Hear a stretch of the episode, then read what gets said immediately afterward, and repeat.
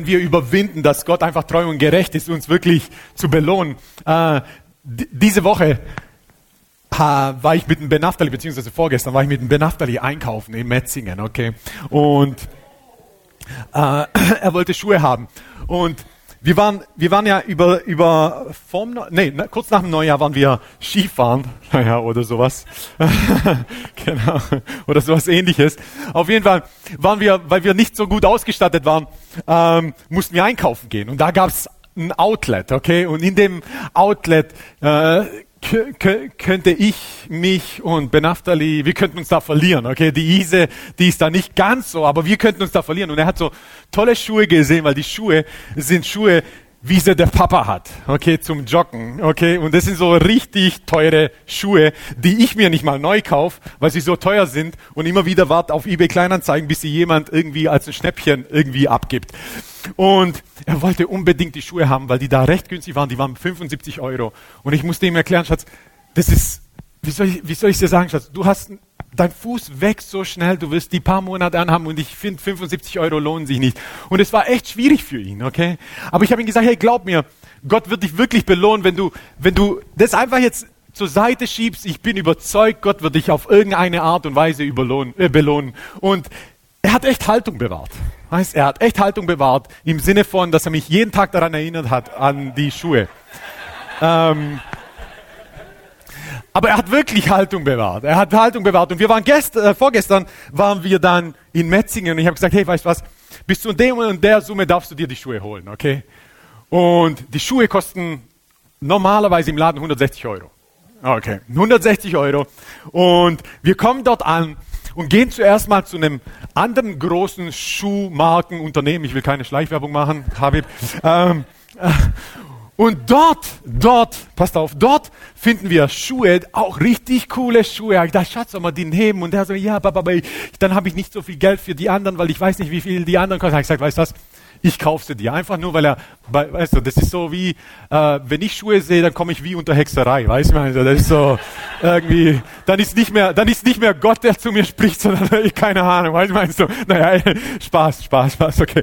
Aber, ähm, auf jeden Fall die Schuhe, und die waren so, die waren von 90 Euro, glaube ich, auf 36 Euro runtergesetzt. Und jetzt passt auf, 36 Euro und ich denk mir so, Weißt du was, ich frage mal einen äh, Mitarbeiter, ob ich vielleicht noch mehr Prozente bekomme.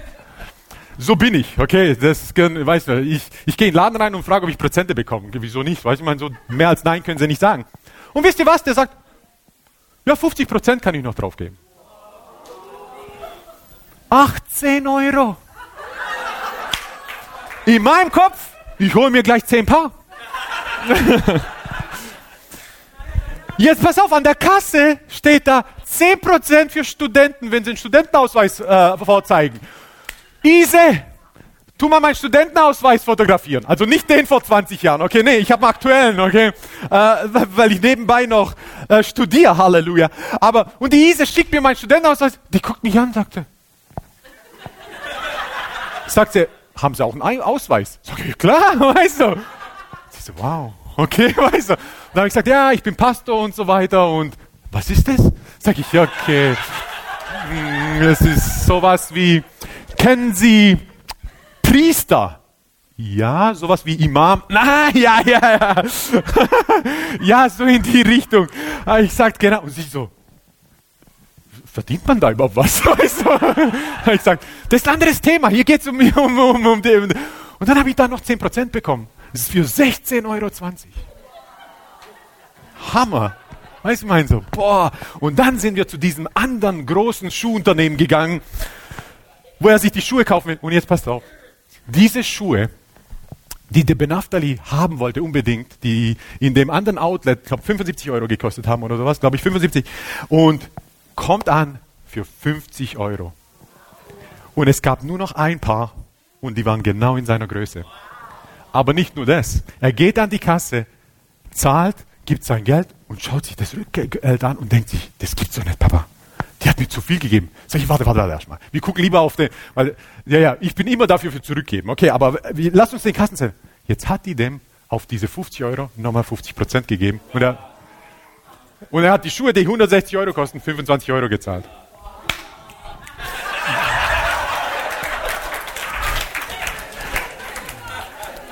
Jetzt hat, und dann dadurch hat er sich dann nochmal gleich welche für 35 geholt. Also, jetzt hat er für 76 Euro drei Paar Schuhe im Wert von 450 Euro, nur weil er geduldig war und ein Prinzip gelernt hat. Halleluja. Könnt ihr euch vorstellen, was für ein Dankesgebet er gesprochen hat am Abend? und ich glaube einfach an Prinzipien. Ich glaube einfach, und eins der Prinzipien ist, wie wir vorhin gehört haben, ist wirklich die lokale Gemeinde. Ich glaube, ich bin einfach ein Verfechter. Ich glaube an die lokale Gemeinde. Ich hatte einfach eine gute Zeit in Bosnien-Herzegowina. Und einfach noch als Zeugnis zu erzählen. Genau. Und Bosnien-Herzegowina, wie ihr wisst, ist das Land mit den wenigsten wiedergeborenen, geisterfüllten Christen in ganz Europa. In ganz Bosnien-Herzegowina gibt es jetzt weniger wahrscheinlich, weil einige wieder rausgegangen sind, weniger wie 400 wiedergeborene, geisterfüllte Christen. In einem Land von 4,5 Millionen Leuten. Bosnien-Herzegowina, Sarajevo, die Hauptstadt, ist die größte muslimische Hauptstadt in Europa, ist, äh, äh, ist bevölkert mit 98 Prozent Muslimen und 1,8 Prozent äh, Christen sozusagen. Also das ist und Bosnien-Herzegowina ist das Land, das du, wo du, wo die, wo die, äh, wie sagt man, äh, Megapowers, wo die, wo, wo die drei größten Mächte der letzten 30 Jahre hast du in einem Land, die total verstritten sind. Du hast sozusagen den Kapitalismus, den Westen, dann hast du sozusagen den Osten und den Kommunismus in demselben Land und dann hast du noch den Nahen Osten und den Islam die drei größten sozusagen Weltmächte, Welt, Weltbeherrscher, geistlichen Mächte, die eigentlich in den letzten 30, 40, 50, 60 Jahren vorherrschen, hast du in diesem Land. Und du kriegst, und es ist einfach unheimlich schwierig, Gemeinden aufzubauen, unheimlich schwierig, Ge äh, äh Einheit dort zu finden. Und de, das Wort Balkan an sich bedeutet zu, zu äh, äh, äh, ähm, äh Fragment, zu zersplittern in feindselige Lager. Das ist das Wort Balkan. Diese ganze Region heißt der Balkan und das, das Wort Balkan bedeutet zersplittern in feindselige ähm, Regionen.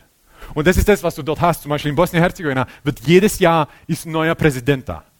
Ein, ein, Jahr ist ein kroatischer Präsident, ein Jahr ein serbischer Präsident, ein Jahr ein muslimischer Präsident. Muslim, muslimische Kinder gehen in muslimische Schulen mit muslimischer Geschichte. Serbische Kinder gehen in serbische Schulen mit serbischer Geschichte. Kroatische Kinder gehen in kroatische Schulen mit kroatischer Geschichte. Und jeder hat immer recht. Und das ist in einem einzigen Land. Und das ist sowas von krass, dass auch der erste Weltkrieg sozusagen von diesem Gebiet aus startete. Und es ist einfach so, und eine Gemeinde aufzubauen dort ist sowas von schwierig, weil du hast den Eindruck, du startest etwas und es geht vorwärts. Und sie sagen, bei 60 Personen, wenn du 60 Personen hast, passiert immer eine Zersplitterung. Im ganzen Land. Und die größte Gemeinde derzeit in, in diesem Land hat 35 Mitglieder. Und das ist einfach etwas, und was, was dort benötigt ist. Jedes Mal, wenn ich frage, hey, was, was ist das, was am meisten benötigt wird? Die sagen nur, wir brauchen jemanden, der Gebet versteht, der hierher kommt regelmäßig und einfach nur die Himmel bombardiert. Mit Gebet. Und das ist etwas, was wir machen wollen. Wir wollen einfach wirklich drei, vier Mal im Jahr wollen wir dorthin kommen, dorthin gehen und einfach wirklich ein Loch in den Himmel bohren, dass der Himmel auf die Erde dorthin einbrechen kann. Weil es einfach ein wunderschönes Land ist, das schönste auf der ganzen Welt, wie ihr wisst, äh, die schon mal dort waren. Aber einfach, einfach weil, weil, es, weil es das Wüstenland schlecht ist, schlechthin ist für, äh, in Europa, was de, de, das Christentum betrifft. Und, da, und es wird einfach was benötigt. Deswegen wollen wir da einfach wirklich regelmäßig hingehen, regelmäßig investieren. Und es ist auch interessant, was für Türen sich geöffnet haben. Einfach auch für mich, dass wieder ich äh, in einem, in einem, in einem äh, orthodoxen Kloster haben sie mich eingeladen und sowas von verwöhnt. Halleluja. Ich habe Wildschwein gegessen. Ich habe, was weiß ich, fünf Stunden lang haben sie mich einfach verwöhnt und einfach nur theologisch ausgefragt. Und das war einfach wieder einfach gigantisch fantastisch und die können es kaum erwarten und die wollen die, äh, ein, Orthodo ein, orthodoxer Leiter, ein katholischer Leiter und ein, sagen wir, ein, ein, ein Pfingstleiter wollen, dass ich regelmäßig komme und dort lehre. unter ihnen. Das ist einfach etwas, das eigentlich in den letzten 500 Jahren sowas noch nicht gesehen wurde. Und deswegen wirklich, wir wollen, wir glauben an dieses Gebiet, weil das Gebiet einfach auch wirklich einfach eine gewisse Entscheidungskraft hat, was die Zukunft einfach von den Nationen äh, betrifft hat. Amen. Und äh, der, der Bernhard, der, der äh, Pastor aus, aus Chaplina, der wird jetzt ein, eine Bibelschule übernehmen in Mostar. Und er wird es zu einem Bibelinstitut machen und wo die, wo Leute aus der ganzen Region geschult werden können und dann wirklich als ausgesandt werden können, als Missionare, als Pastoren und so weiter. Und das Gebäude, das die haben, das ist gigantisch, weil das wurde vor circa 30 Jahren schon erbaut, im Krieg dann zerstört, aber wieder aufgebaut. Das ist ein Riesengebäude. Da haben 30 äh, Studenten Vollzeitplatz zu übernachten und zu schlafen. Die haben da eine, äh, ein Konferenzcenter äh, und, und dann unterschiedliche Büros und so weiter. Also riesen, riesen, riesen Gebäude mitten im muslimischen Gebiet in Mostar. Ja, ist wirklich gigantisch einfach. Und da sind wir einfach, wir freuen uns darauf, was Gott da machen wird, beziehungsweise was Gott, ja, was, was, ja, was Gott aus diesem Gebiet einfach aussenden wird. Amen. Halleluja. Und deswegen, ich, ich fühle mich einfach geehrt, dort, dort einfach ein Teil zu sein um die Himmel, wirklich die Himmel zu bearbeiten. Weil das Ding ist, das, äh, es fängt immer im Geist an. Es fängt immer im Geist an. Wenn Jesus im Geist etabliert wird als Herr der Herren, König der Könige, Herrscher der Herrscher, dann werden wir einfach Durchbrüche sehen. Amen. Halleluja. Und ich liebe einfach solche Zeugnisse, wie, die, wie der Habib sie erzählt hat. Und äh, genau, einfach, wisst ihr, manchmal, wenn man in so Situationen ist, dann erkennt man einfach die, den, den wahren Wert manchmal von solchen Sachen nicht. Okay, zum Beispiel kann ich mich erinnern, als, als ich ähm, gearbeitet habe, normalerweise arbeite ich nicht, aber als ich gearbeitet habe, nein, als ich sozusagen im Immobilienbereich gearbeitet habe und es war zum Teil echt schwierig und so. Und ich habe einen Kumpel gehabt, der bei mir im Büro war und der hat so viel Kohle verdient, Mann, oh Mann. Der hat wirklich im Jahr zwischen 200 und 350.000 Euro verdient hat er, der hat so viel Geld gemacht, junger Fisch und ich, genau, geht so. Ähm, nicht weil ich, ne, und, und im Nachhinein weiß ich nicht, nicht, nicht weil ich nicht gut war. Genau, weil das war das, die Sache war die, dass Leute äh, von anderen Büros zu mir geströmt sind, um einfach nur mir mich zu begleiten, um zu schauen, wie ich mein, wie ich meine Arbeit mache, weil immer alle erzählt haben, wie toll ich meine Arbeit mache. Und aber dieser, der so viel verdient hat, und ich, der nicht so viel verdient hat, und bei uns, wir hatten zu Hause jahrelang, zwölf Jahre lang, nur Büromöbel äh, von der Gemeinde, in denen wir gelebt haben. Wenn ich jetzt mal, Bilder anschaue, denke ich mir, hey, wie konnten wir da drin leben? Halleluja. Naja, anyways. Ähm, auf jeden Fall, der kam regelmäßig zu mir und fragt, ob ich ihm Geld leihen kann. Je regelmäßig, weil er einfach mit Geld nicht zurechtkam. Er ist mit Geld nicht zurechtgekommen. Und wirklich, wir kannten uns, wir haben zusammengearbeitet, ich glaube fünf Jahre. Es gab kein Jahr, wo er unter 200.000 Euro verdient hat. Und er kam zu mir. Ich habe in diesen fünf Jahren zusammen vielleicht 200.000 verdient, 250.000 verdient. Und er kam zu mir regelmäßig, ich weiß nicht, ich weiß nicht, klar, wir haben es immer besprochen, haben gesagt, hey Ise, er möchte wieder Geld, ist das okay und so weiter. Und ich so zu ihm, hey, fast hätte ich seinen Namen gesagt, habe ich gesagt, wie kann das sein? Du verdienst so viel Geld, du, du fragst mich, du fragst mich. Sagt er, ganz einfach, du hast Gott. Okay, da, okay, vorbei mit der Diskussion, weißt du, so, okay, wie kann ich jetzt Nein sagen, du, ich meine so. Und ich glaube wirklich, dass in diesen Momenten habe ich manche Sachen nicht verstanden. Wir haben äh, Schwierigkeiten gehabt, finanziell manchmal durchzukommen und so weiter.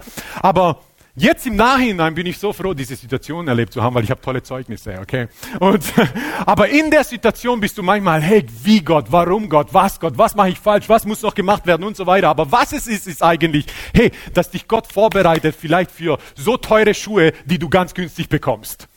Und und wenn es nur das ist, ist doch fantastisch. Halleluja. Und das ist einfach, wie sich die Gunst Gottes auswirkt auf einem Leben. Sie ist, sie ist sowas von unergründlich zum Teil, aber wenn du sie erlebst, ist sie sowas von fantastisch.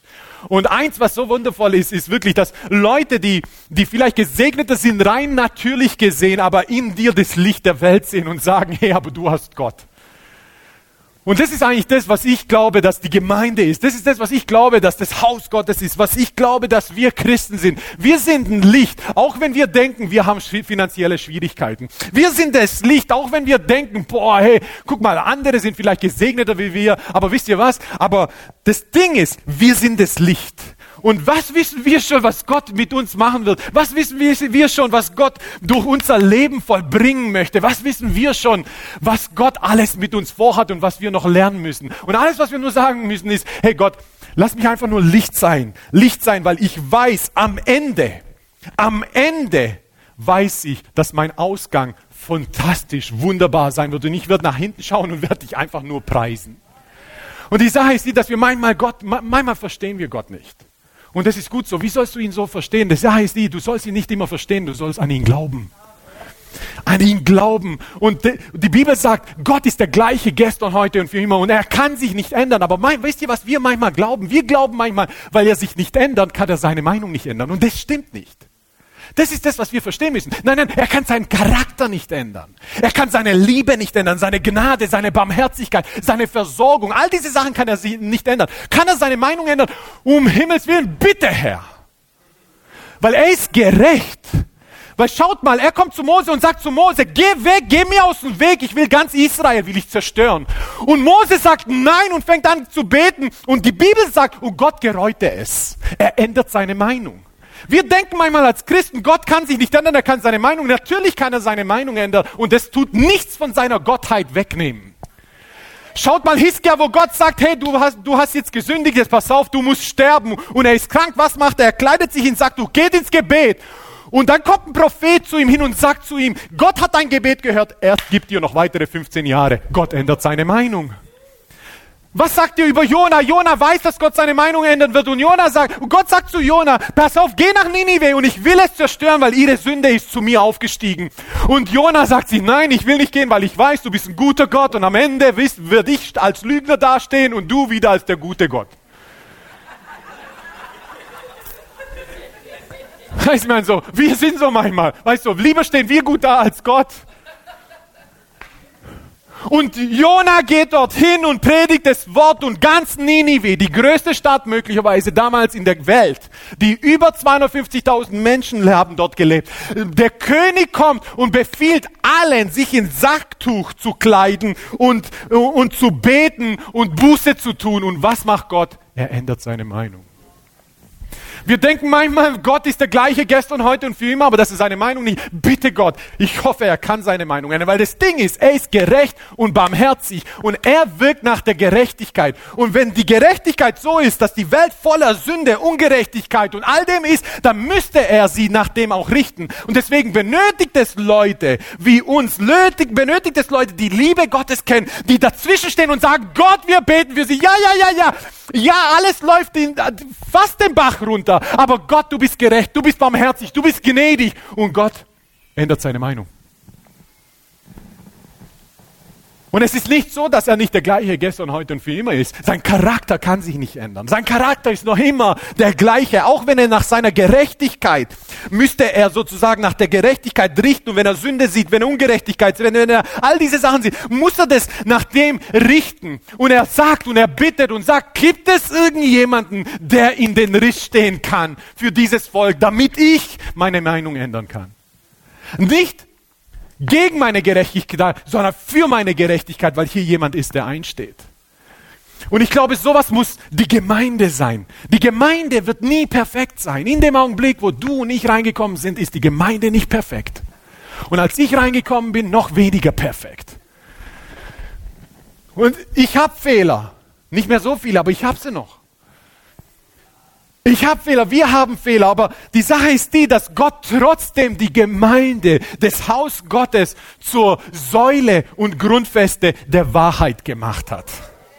Das ist es, was steht im 1. Timotheus 3, Timotheus 3,15. Gott hat, Gott hat das Haus Gottes, die Gemeinde zur Säule und Grundfeste der Wahrheit gemacht. Menschen müssen die Gemeinde sehen und sie und in ihr die Wahrheit finden und die Wahrheit sehen. Nicht nur die Wahrheit, was ihr ewiges Leben betrifft, sondern ich glaube, die Wahrheit für die ganze Welt, die Wahrheit für Lösungen, was die Finanzen betrifft, für Wahrheit, was Lösungen für, für Flüchtlinge betrifft, Wahrheit, was Lösungen betrifft, um, um einfach Hunger und Hungersnöte und so weiter äh, in, in, in den Griff zu bekommen. Dafür ist die Gemeinde da. Und das ist etwas, wo wir sehen, in, zum Beispiel in 2. Chronik, äh, äh, Kapitel 6, als, als, als Salomo das Haus Gottes eingeweiht hat, das Haus Gottes eingeweiht hat, er gebetet und hat, hat folgende Sachen gesagt. Wenn Leute in Sünde sind, aber zu diesem Haus hin beten, Herr, lass, lass Anbetung und Lobpreis und Demut hervorkommen. Das nächste sagt er, Gebet und Buße und Vergebung muss in diesem Haus sein.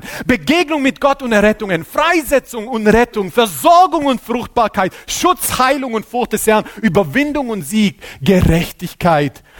Und Gott, du musst an diesem Ort thronen. Das ist etwas, was die Gemeinde ist, wo Gott thront. Aber die Gemeinde ist nicht ein Gebäude, Gemeinde sind wir. Gemeinde ist nicht der Pastor, der leidet, leidet, leidet, ja, leitet. Gemeinde sind wir. Gemeinde sind wir, wo Gott jeden Einzelnen sowas von berühren kann, dass das Potenzial, das in einem ist, sowas von entfacht werden kann, dass er die Welt verändert. Und Gott liebt, wenn Häuser aufgebaut werden, wo er angebetet wird. Es ist eine, es ist, wenn du dir das in der Bibel anschaust, schaut mal in, lass uns zu Lukas 7 gehen. Die Geschichte kennt, kennt ihr, Lukas 7, und zwar von dem römischen Hauptmann. Ab Vers 1. Schaut mal, da steht, nachdem er aber alle seine Worte, also Jesus, vor den Ohren des Volkes vollendet hatte, ging er hinein nach Kapernaum. Eines Hauptmanns Knecht aber, der ihm wert war, war krank und lag im Sterben. Als er aber von Jesus hörte, sandte er Älteste der Juden zu ihm und bat ihn, dass er inständig, äh, inständig und sprachen, er ist würdig, dass du ihm dies gewährst, denn er liebt unsere Nation und er selbst hat uns eine Synagoge erbaut. Jesus aber ging mit ihnen. Als er aber schon nicht mehr weit von dem Haus entfernt war, sandte der Hauptmann Freunde zu ihm und ließ ihm sagen, Herr, bemühe dich nicht, denn ich bin nicht würdig, dass du unter mein Dach trittst.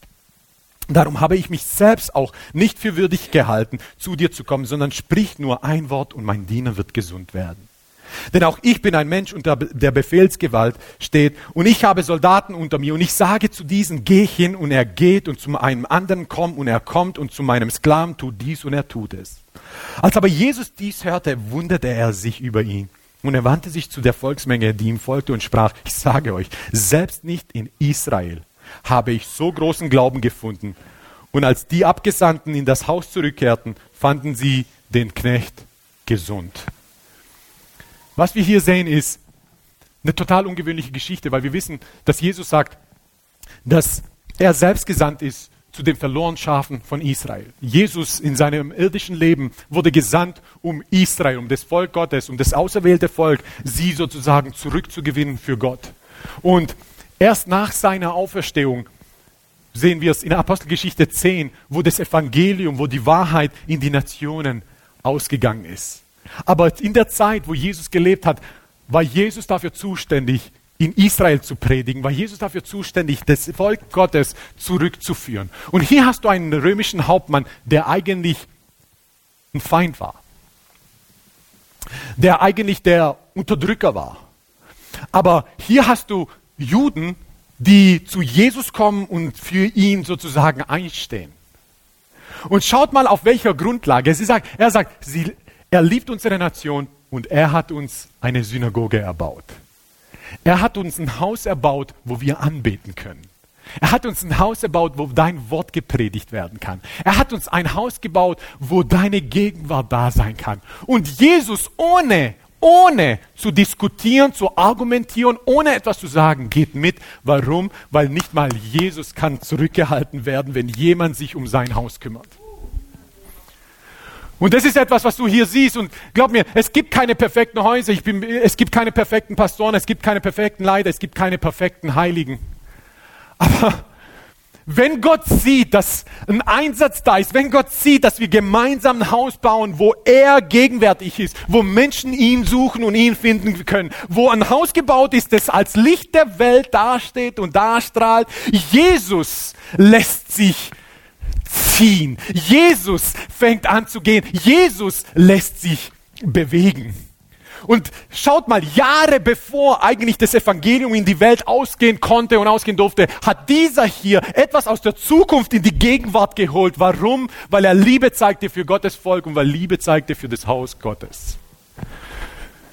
Und du siehst es immer und immer wieder in das, das Haus Gottes, das ist etwas, was Gott so geschaffen hat. Er will die Gemeinde, dass sie dasteht als Grundfeste, als Säule der Wahrheit. Er will die Gemeinde sehen, dass sie leuchtet für die Welt, wo Menschen, wo Politiker, wo Finanzberater, wo andere Leute ihre, äh, ihre Antworten finden. Das ist das, was er gerne möchte. Für uns ist es manchmal so, wie soll das passieren, wie der Habib gesagt hat, wie soll das passieren? Wie soll ich befördert werden? Keine Ahnung, aber ich weiß, dass seine Wege weit über unseren Wegen sind.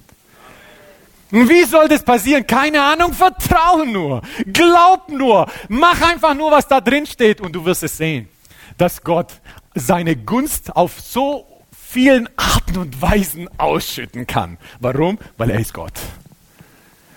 Da ist eine Geschichte von der Frau von der Schunamiterin in 2. Könige 4, 15, 2. Könige 4, wo Elisa zu, an, an ihrem Haus vorbeigegangen ist. Und diese Schunamiterin, sie hat ihn immer eingeladen zum Essen und er war, äh, war da immer zum Essen. Und irgendwann sagt sie, hat sich einfach auf dem Herzen, ihm ein Haus zu bauen.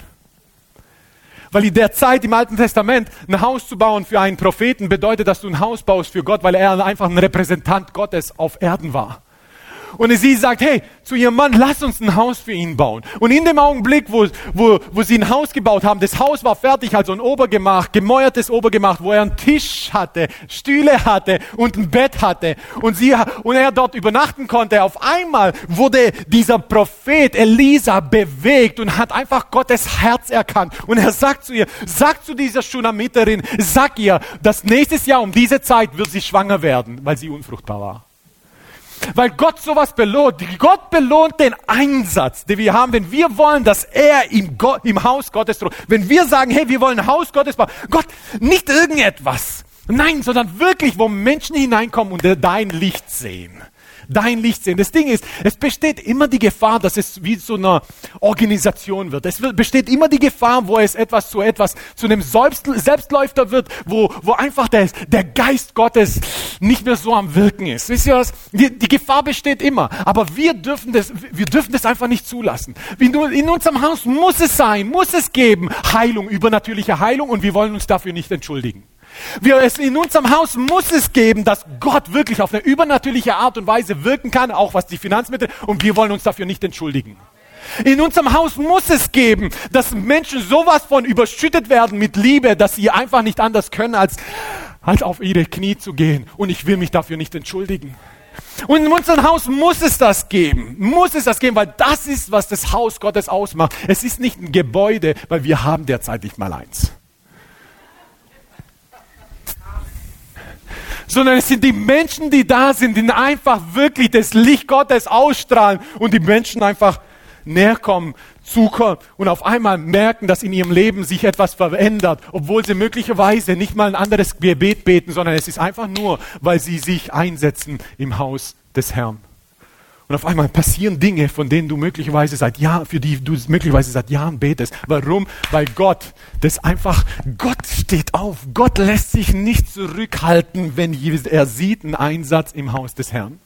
Und hier diese Frau, sie bekommt dann im nächsten Jahr, wie soll es anders sein? Sie bekommt ein Kind. Und er freut sich an diesem Kind. Und was passiert mit diesem Kind? Irgendwann ist es mit seinem Vater auf dem Feld am Arbeiten und das Kind bekommt Kopfschmerzen.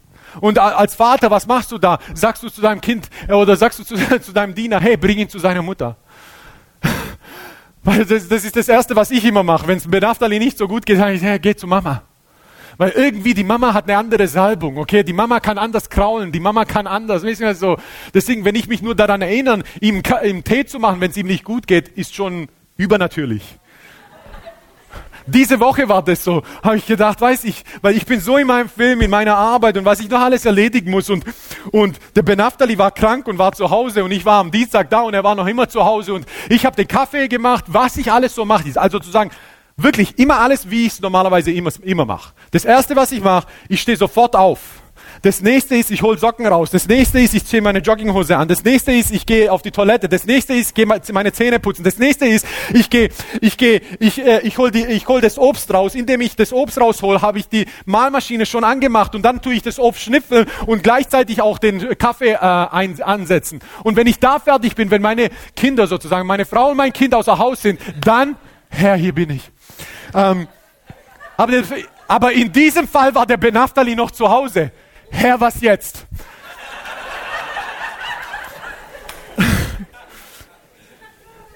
Und ich habe mir gedacht, oder war das der Heilige Geist, ein Kamillentee wäre gut. Habe ich gesagt, Schatz, willst du einen Kamillentee? Ja, ja, Papa. Super. Ich habe den Kamillentee gemacht, ich habe mich so gut gefühlt. ich habe ihm den Kamillentee gegeben und er hat den Kamillentee im, im Wohnzimmer nicht mal angefasst. Aber ich bin in mein Arbeitszimmer gegangen, habe gearbeitet, bis die Ise nach Hause gekommen ist. Habe ich nichts von Benaftali gehört. Haben komplett vergessen.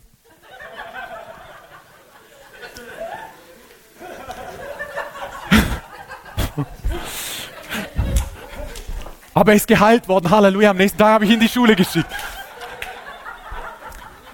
Und zwar die Heilung kam, die Heilung kam nicht durch den Kamillentee, sondern durchs iPad, das er vier Stunden gespielt hat. Halleluja, Herr sei gnädig. Und hier in dieser dramatischen Situation, wesentlich dramatischer wie das, was, was ich erlebt habe mit Benaftali. Er fand es gar nicht so dramatisch, aber ähm, er geht zur Mutter, geht auf die Knie und bis, bis zum Mittag stirbt er. Und in dieser Situation, in dieser Situation, die sowas von traumatisch, die sowas von krass ist, die sowas von schmerzhaft ist, ich kann mir keinen größeren Schmerz vorstellen. Was sie macht ist, sie nimmt dieses Kind und sie geht in dieses Obergemach, das sie gebaut hat, gemauert hat. Nicht grundsätzlich für den Mann des Herrn, sondern für Gott selbst. Und legt ihn auf das Bett von Elisa und sagt, sie geht Elisa holen. Und der Vater das Kind sagte, wohin gehst du? Was gehst du zu ihm? Es ist nicht mal Sabbat und es ist nicht mal ein Fest. Und manchmal musst du Sachen überhören, wenn es um das Haus Gottes geht. Wie oft muss ich, musste ich sagen, ich glaube wirklich, ich glaube und wir glauben so ans Geben, wir glauben ans Geben an Bedürftige, wir glauben ans Geben ins Haus Gottes, wir glauben an dieses Geben, wir glauben daran. Und wie oft muss ich mir anhören, das ist dumm. Das ist dumm. Schau mal, du kannst es anders verwenden, du kannst anders gebrauchen. Und ja, aber das Ding ist, ich kann es mir nicht leisten, es anders zu gebrauchen. Weil ich eine Sache weiß, das was weiß ich schon, was die Zukunft bringt. Aber wenn ich sein Haus er, weiß ich, dass meine Zukunft besser sein wird wie meine Vergangenheit. Und diese Frau nimmt genau das, egal was die Worte gesagt haben. Und sie hat gesagt, ja, sei gesegnet, aber ich muss gehen. Ich muss gehen und machen, was richtig ist. Und sie holt Elisa, beziehungsweise sie gibt, sie, Elisa hört die Nachricht und Elisa kommt.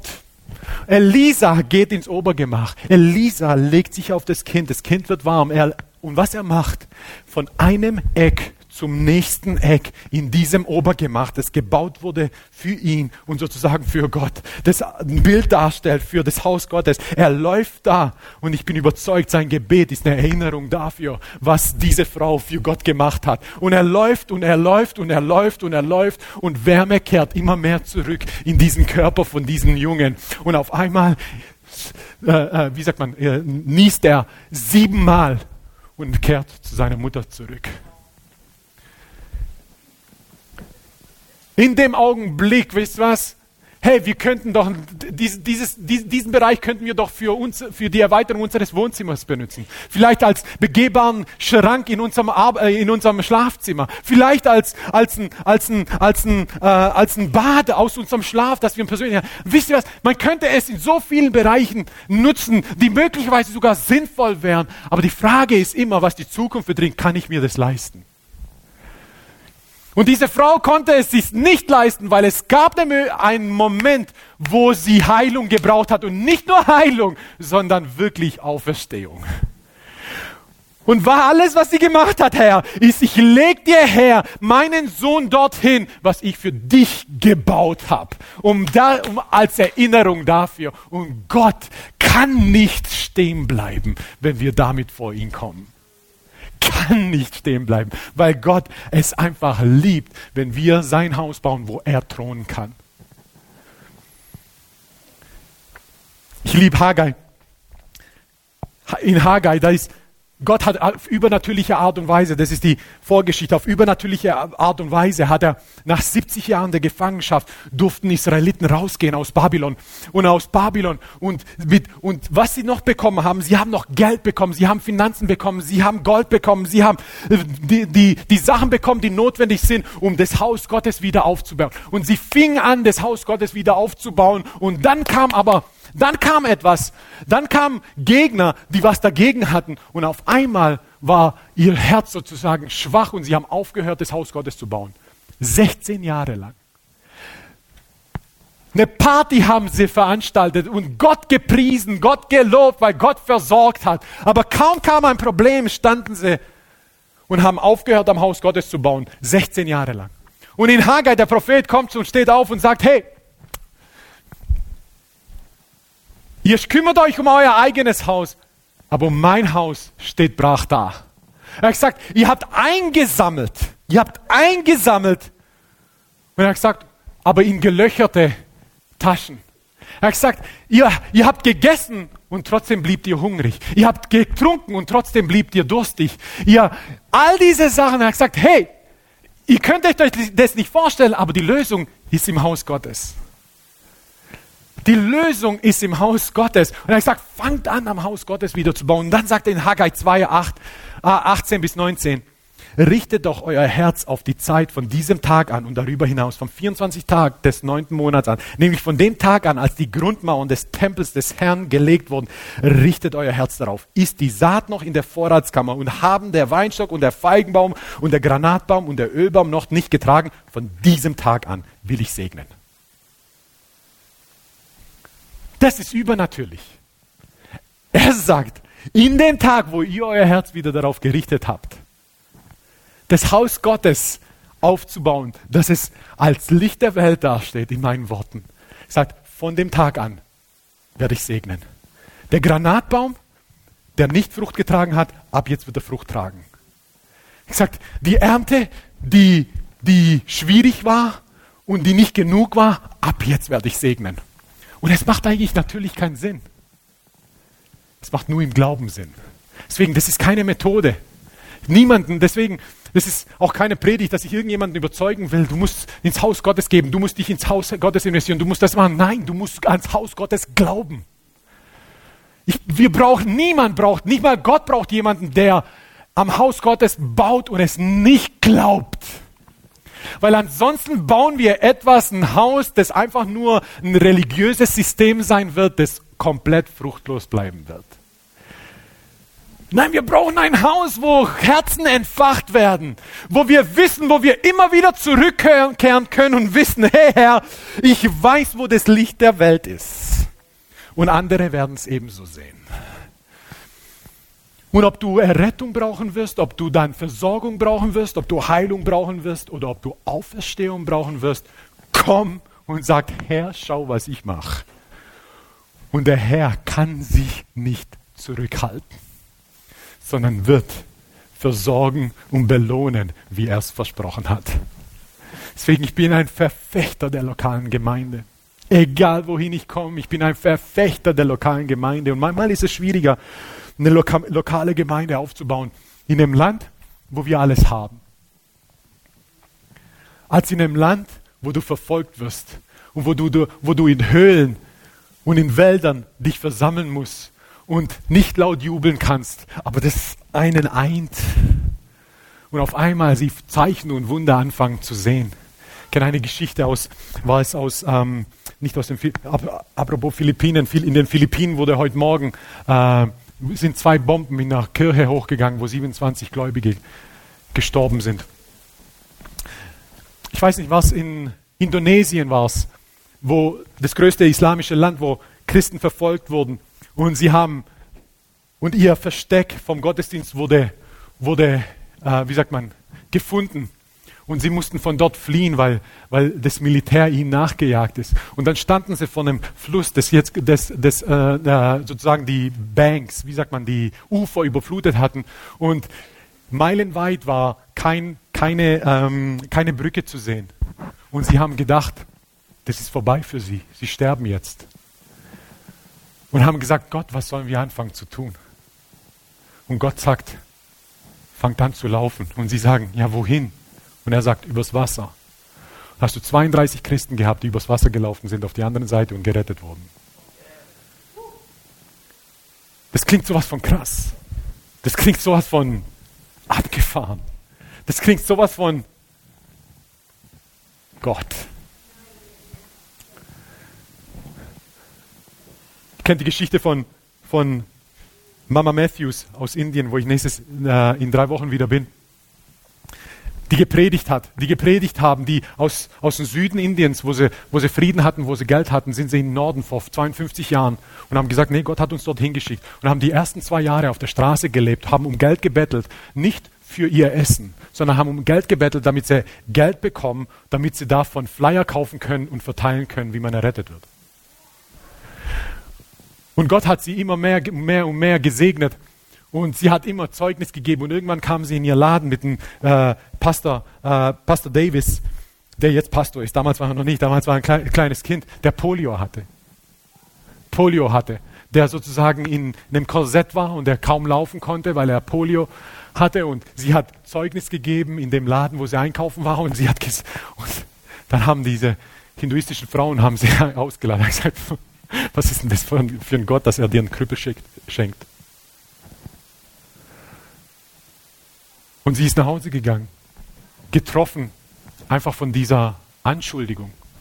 Und sie ist aber vor Gott gestanden und hat gesagt, Gott, sie hat nicht mich beleidigt, sie hat dich beleidigt. Sagt Gott, ich gehe nie wieder in diesen Laden rein, bis du meinen Sohn heilst. Zwei Wochen später war Davis komplett geheilt. Ist heute Pastor. Die Gemeinde, der geht so gut. Die haben in äh, Baroda, beziehungsweise in in äh, Gujarat, die, möglicherweise die größte Gemeinde jetzt gerade, die wirklich, das erste Mal, wo ich dort war, vor ein paar Jahren, hatten sie, glaube ich, 70, 80 Leute. Letztes Jahr hatten sie schon drei Gottesdienste mit über 400 Leuten jeweils. Und das ist es, was du in der Gemeinde findest. Das ist das, was wir im Haus Gottes finden sollten. Das ist das etwas, Gott, manchmal denken wir, wieso, weshalb, warum, aber was wissen wir schon? Aber eine Sache weiß ich dass wenn ich vor Gott komme und sage, Gott, das ist das, was ich, was ich für dein Haus getan habe, kann sich, kann sich Gott nicht, wie sagt man, nicht bewegen, kann sich Gott, kann Gott nicht, nicht, sich nicht bewegen. Jetzt haben wir es. Das ist das, was wir sehen. Das ist das, was du in der Bibel siehst. Das ist manchmal, manchmal, manchmal fühlt sich das so an. Wozu braucht man das? Weißt du, manchmal fühlt sich so an. Du, das, macht das noch Sinn? Manchmal fühlt sich so an, oh, schon wieder. Manchmal fühlt sich so an. Aber das geht nicht darum, wie es sich anfühlt. Es geht darum, was sein Wort sagt. Und sein Wort sagt, wenn wir sein Haus bauen, wenn wir einen Ort bauen, wo er gegenwärtig sein kann, wo er thront, wo er Gott sein kann, wo er übernatürlich sein kann, wo er angebetet werden kann, dass er von diesem Ort aus einfach Wunder wirkt. Das ist unser Gott. Amen. Das ist seine Ekklesia. Amen. Nicht jede Ekklesia ist perfekt. Die wenigsten sind es, vielleicht gar keine. Aber die Frage ist, lass mir Gott einfach sein, dass er ist.